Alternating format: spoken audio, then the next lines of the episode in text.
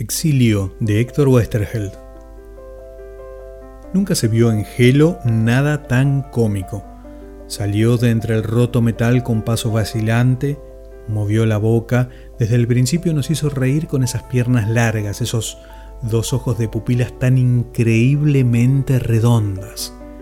Le dimos brúas y limas y quialas, pero no quiso recibirlas.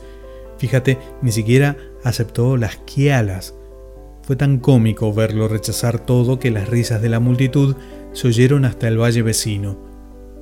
Pronto se corrió la voz de que estaba entre nosotros. De todas partes vinieron a verlo.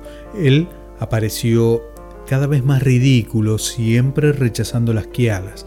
La risa de cuantos miraban era tan vasta como una tempestad en el mar. Pasaron los días, de las antípodas trajeron margas, lo mismo, no quiso verlas fue para retorcerse de la risa. Pero lo mejor de todo fue el final. Se acostó en la colina de cara a las estrellas, se quedó quieto, la respiración se le fue debilitando. Cuando dejó de respirar, tenía los ojos llenos de agua. Sí, no querrás creerlo, pero los ojos se le llenaron de agua, de agua, como lo oyes. Nunca, nunca se vio en Gelo nada tan cómico. De Héctor Westerheld, Exilio,